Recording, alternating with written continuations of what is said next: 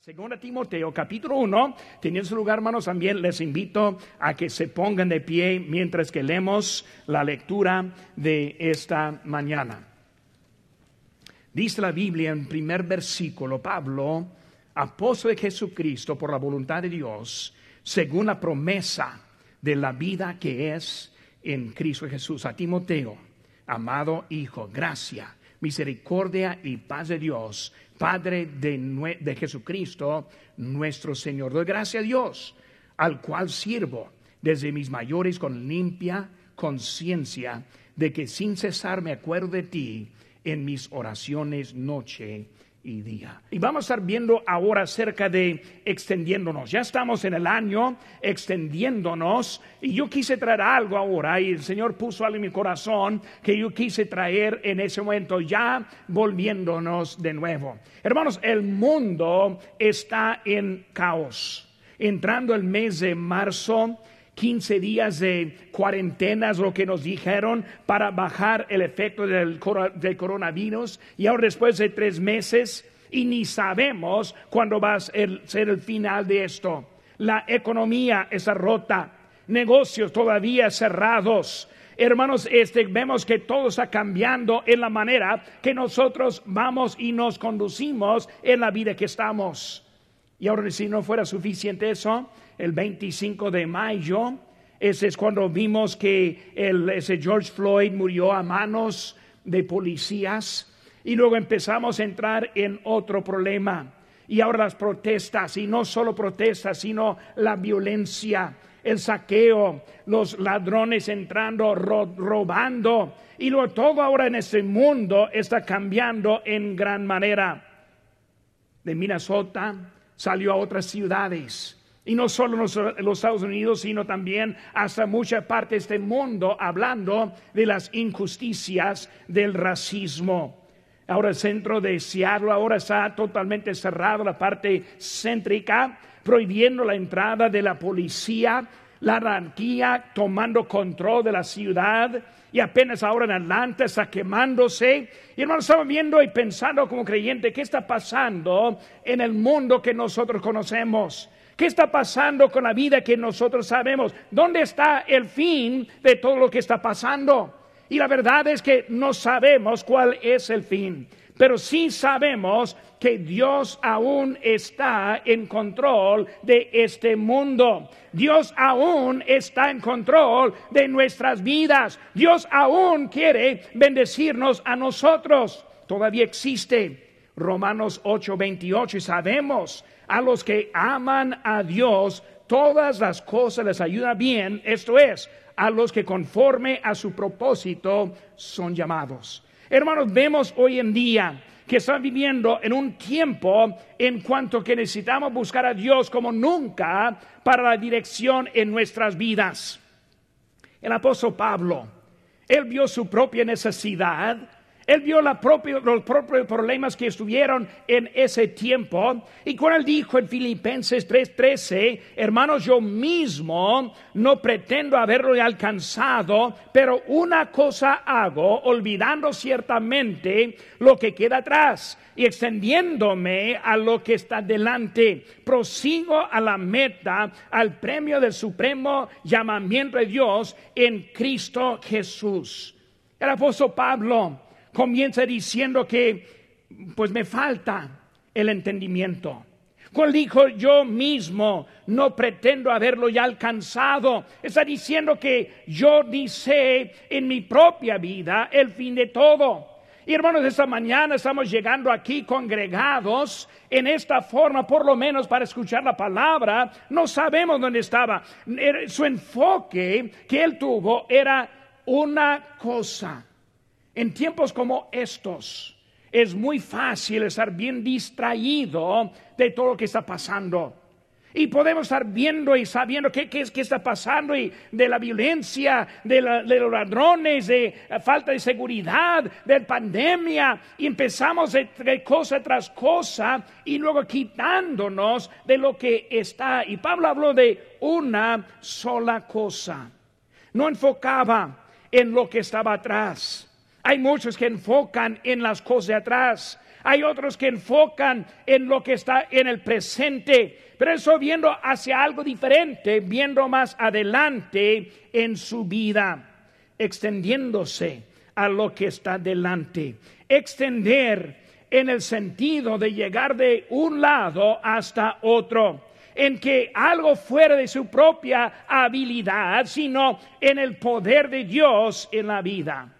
Cuando vemos la meta que está hablando aquí en nuestro versículo, nuestro pasaje aquí en Filipenses, vemos que es la meta, no simplemente una, sino la. O sea que nosotros debemos encontrar lo que es la meta que debemos. Ahora saliendo de la pandemia, saliendo de la cuarentena, dándonos unas habilidades de estar aquí más cercas. ¿Cuál es la meta que Dios tiene para nosotros? ¿Cuál es el lugar en su vida en donde debe estar? Lo que necesitamos más que nunca es la visión. La visión. Ver. Señor, ¿qué estás haciendo? ¿Qué fin hay? ¿Qué estamos viendo? Y ahora ya están hablando de otra ronda de este coronavirus y más problemas que están llegando. las noticias simplemente nos quieren asustar en toda manera que puedan. Lo que necesitamos es visión para ver lo que Dios está haciendo a través de todo lo que está pasando. Dios es un Dios de visión. Y cuando vemos a nuestro Dios, vemos la visión que había, que hubo en la creación. En Génesis capítulo 1 vemos que Dios ahora, Él creó todo lo que hay y todo lo que somos de hoy en día. La visión que Dios tuvo para enviar a su Hijo a tomar nuestro lugar en la cruz del Calvario y extendernos la salvación. La visión de Dios hasta incluirnos a nosotros en la voluntad de Dios y lo que Él tiene para nosotros. Bueno, yo estoy contento servir juntos aquí en Lancaster. Hay muchos que necesitan conocer a Cristo.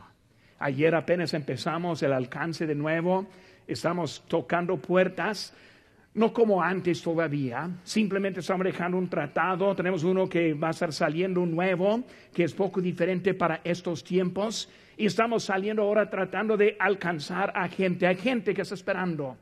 Cuando estuvimos en esta cuarentena, yo prediqué un funeral.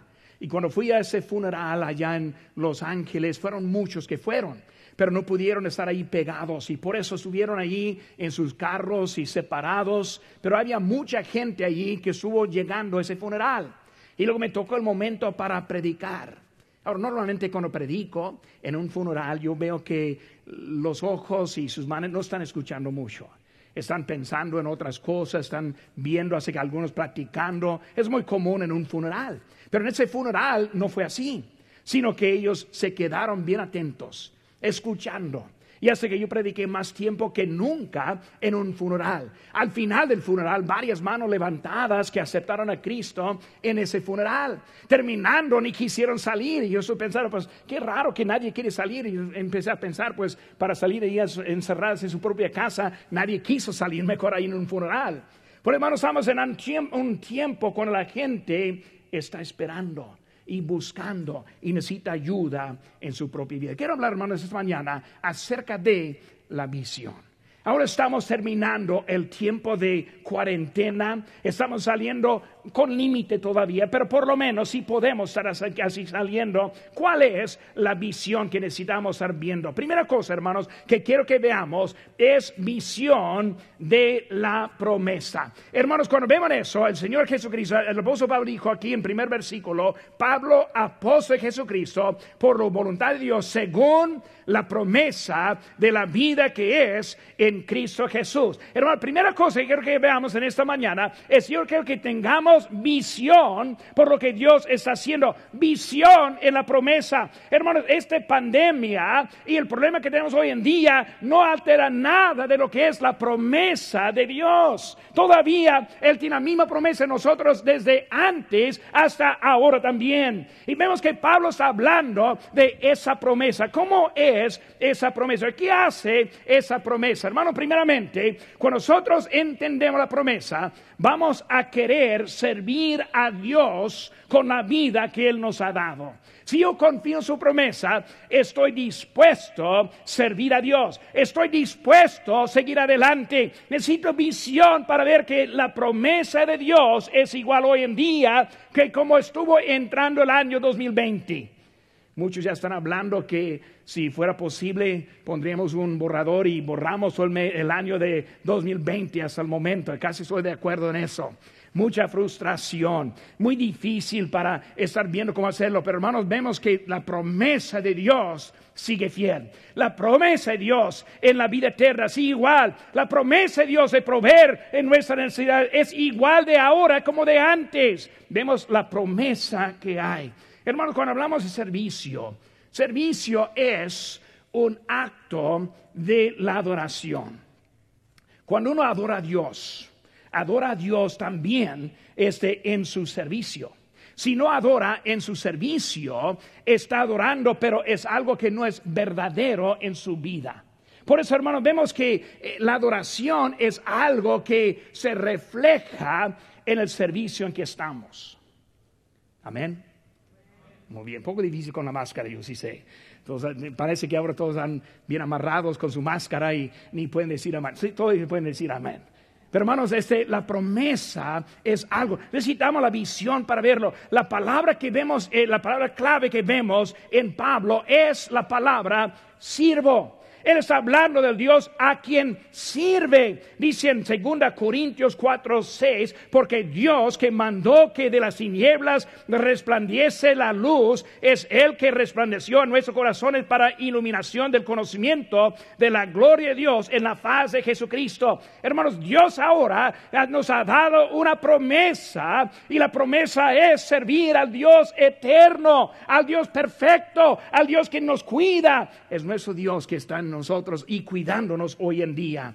Hermanos, cuando vemos en ese ahí, vemos la palabra, hablando, entramos en la iglesia, estamos en el culto de oración. ¿Qué es el culto de oración? Cuando llegamos, nos informamos, adoramos al, al Señor y luego salimos para servir a nuestro Señor. Es el producto de lo que hay en nuestro cristianismo. Es el producto de la relación que tenemos en Cristo, a quien nosotros servimos. Hermanos, servicio verdadero siempre es hacia Dios y no hacia el hombre.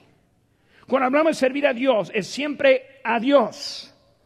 Cuando vemos desde la mujer que vino con el alabastro de perfume y lo puso sobre el Señor Jesucristo, y algunos de sus propios discípulos se quejaron. Dijeron que ese perfume lo podría vender y dar a los pobres. Y Cristo dijo, no, los pobres siempre van a tener, pero a mí no siempre me van a tener. La adoración y el servicio siempre va hacia Dios primero. Hermanos, si no adoramos a Dios y a Él primero, ni podemos este, servir y ayudar a otros en la vida. Vemos, hermanos, que el servicio, por eso la promesa produce el servicio. Dice en 2 Corintios 4, 7, pero tenemos este tesoro en vasos de barro. ¿Cuál tesoro? El tesoro del Evangelio. El tesoro del tesoro de las bendiciones de Dios está en vasos de barro, significando que en nosotros, que no somos dignos para servir a Dios, pero Él nos ha dado la habilidad servirle a Él. Está hablando de ese vaso que hay. Ganamos almas. ¿Por qué? Para extender la adoración de nosotros hasta otras personas también promesa, hermanos. La promesa no solo en servicio, sino también produce la satisfacción. Una cosa, hermanos, que encontramos es una satisfacción hay en servir a Dios. Ahora, de veras, como pastor es muy difícil, para mí por lo menos, muy difícil pastorear cuando no los veo. Esta mañana no quise estar aquí saludando como siempre porque me conozco no voy a respetar nada de las reglas de eh, este, separación, distanciamiento. Yo, yo sí me conozco. Por eso yo salgo, voy a estar abrazando, saludando, ahí voy a estar. Por eso me separé poquito. Pero hermanos, cuando vengo a predicar y no veo a nadie, es poco difícil. Cuando veo a nadie en la semana y llego para predicar, es poco difícil. No estoy predicando así vacías, sino a los que están aquí presentes Pero hermanos, ¿saben que Cuando yo entré al púlpito, Dios me da algo que produce aún en ese tiempo una satisfacción. De veras, yo llegando a veces al púlpito, me sentía algo hueco. ¿Qué puedo decir esta vez a las cámaras? ¿Qué puedo decir esta vez a las sillas vacías? Y luego Dios empieza a darnos la satisfacción. Hermanos, hay satisfacción estar aquí presentes esta mañana. Es algo que Dios nos da cuando nosotros servimos. Por eso, hermanos, es algo que el mundo no puede imitar y entendemos es una satisfacción ese en nuestra adoración. El púlpito.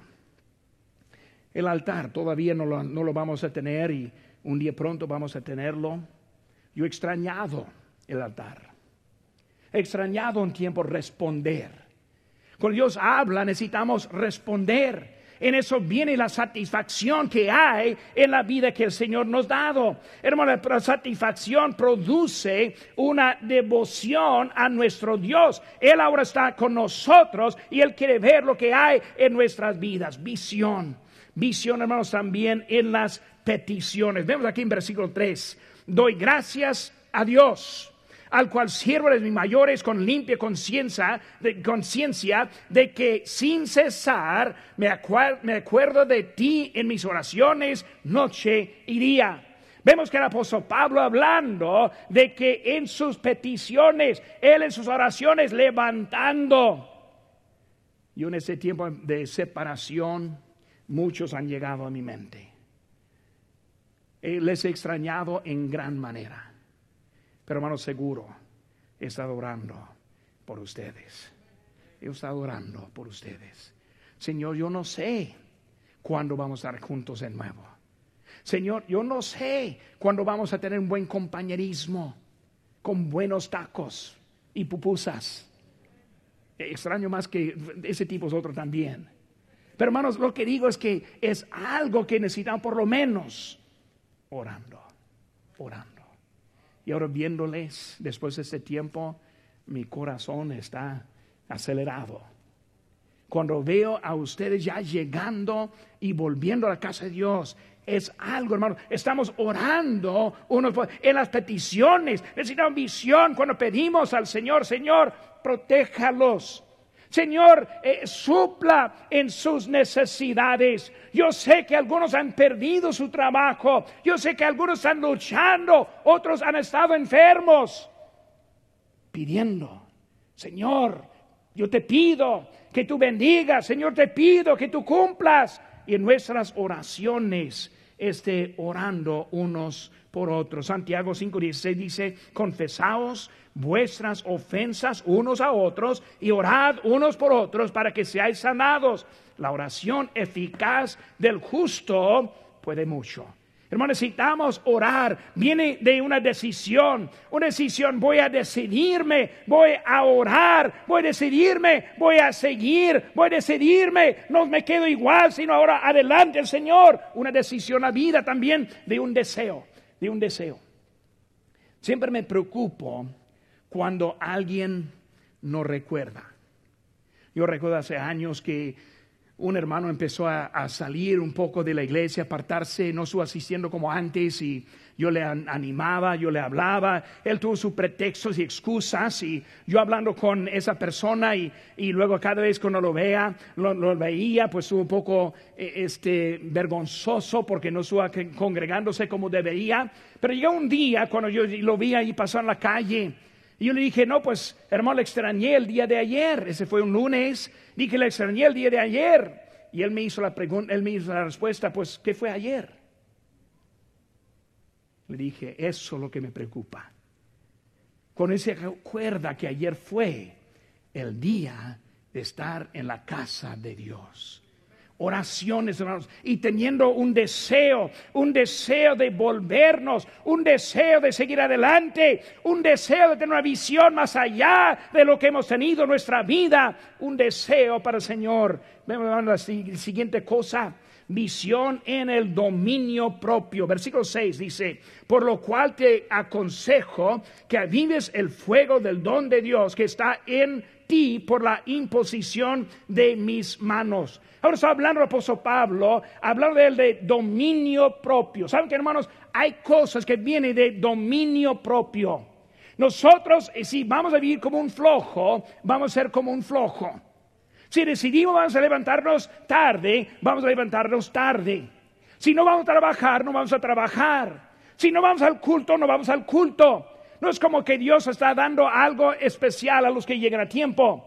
E, e, es el mismo con todos. Dominio propio es cuando nosotros tomamos nuestro lugar y hacemos nuestras decisiones y seguimos adelante con lo que Dios ha hecho en nuestras vidas. El dominio propio, visión, visiones, hermanos, hay obstáculos en la visión, que es la, cobardía. Lo vemos ahí en versículo número 7, porque no nos ha dado Dios espíritu de cobardía. Cobardía, hermanos, tenían miedos, eran tímidos. Muchas veces cobardía elimina el ánimo. Cobardía en no ser obediente al Señor. Cobardía en que no estamos siguiendo adelante en nuestro Señor.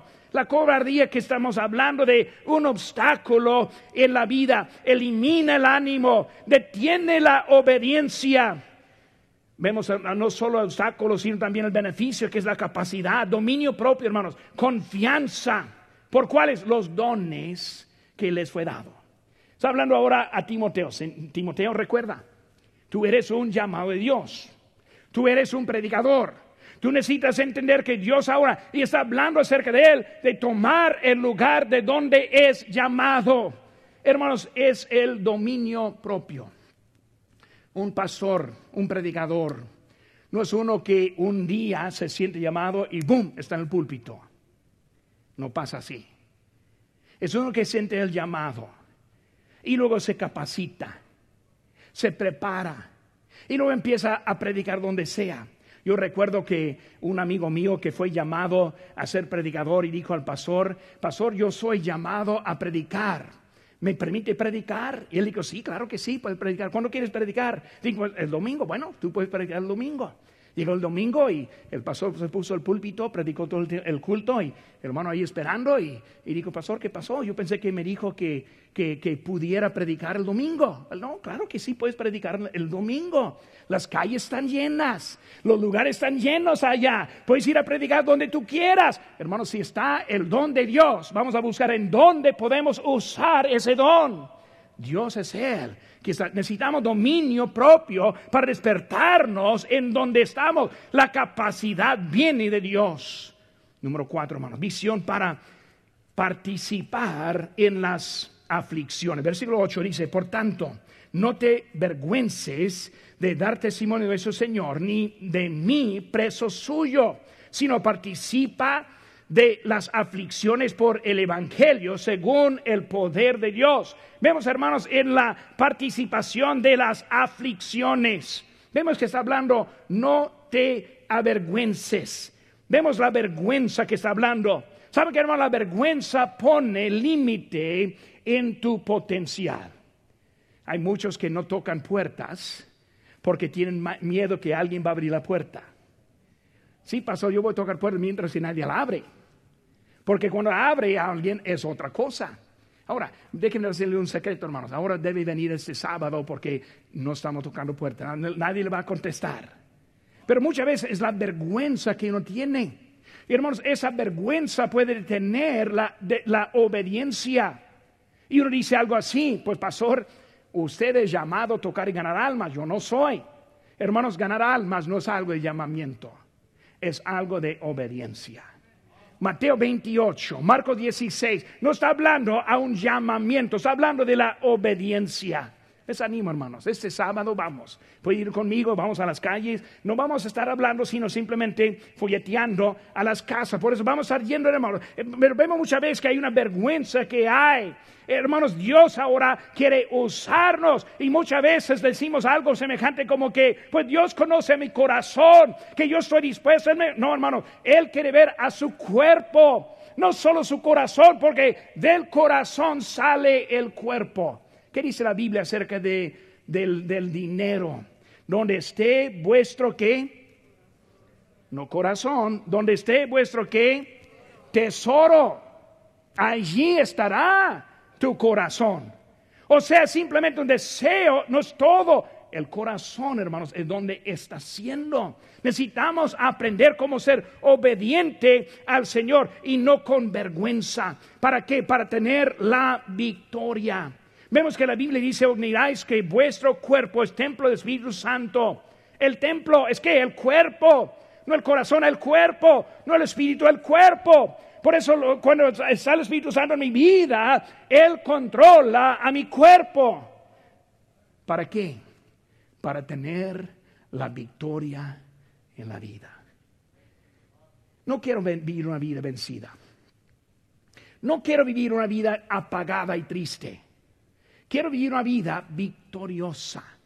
¿Cómo es que vamos a tener victoria en la vida? Victoria en la participación victoria en las aflicciones, victoria en el sufrimiento. Dios nos da mucho nuestra vida y lo que Él quiere es que tengamos la victoria. Gracias a Dios que estamos aquí nuevamente, aquí en la casa de Dios. Ahorita voy a estar ahí en el, el recibidor para despedirles saliendo y tienen un tipo de jaula para mí. Para, para separarme. No es para ustedes, sino para mí, para que yo, yo me quede en mi lugar. Pero hermanos, es un día de victoria, de victoria. ¿Cómo estoy contento verlos? Imagínense el cielo. No hay pandemias. No hay cuarentenas. Por toda la eternidad juntos en la gloria. Los que no están viniendo todavía, les animo. No hay nada igual que estar aquí juntos. Cada sábado cuando grabamos para el culto domingo y pusimos la música especiales y uff, estoy escuchando yo hasta de vez en cuando gritando ahí también, solito ahí, todo oscuro, yo ahí solito y gritando para los que están cantando. Y luego lo vi el domingo, día siguiente, y pensé, es el mismo que, que yo escuché ayer. No, no era igual. No era igual. No es igual en la televisión que es en la presencia. Hermanos, la victoria.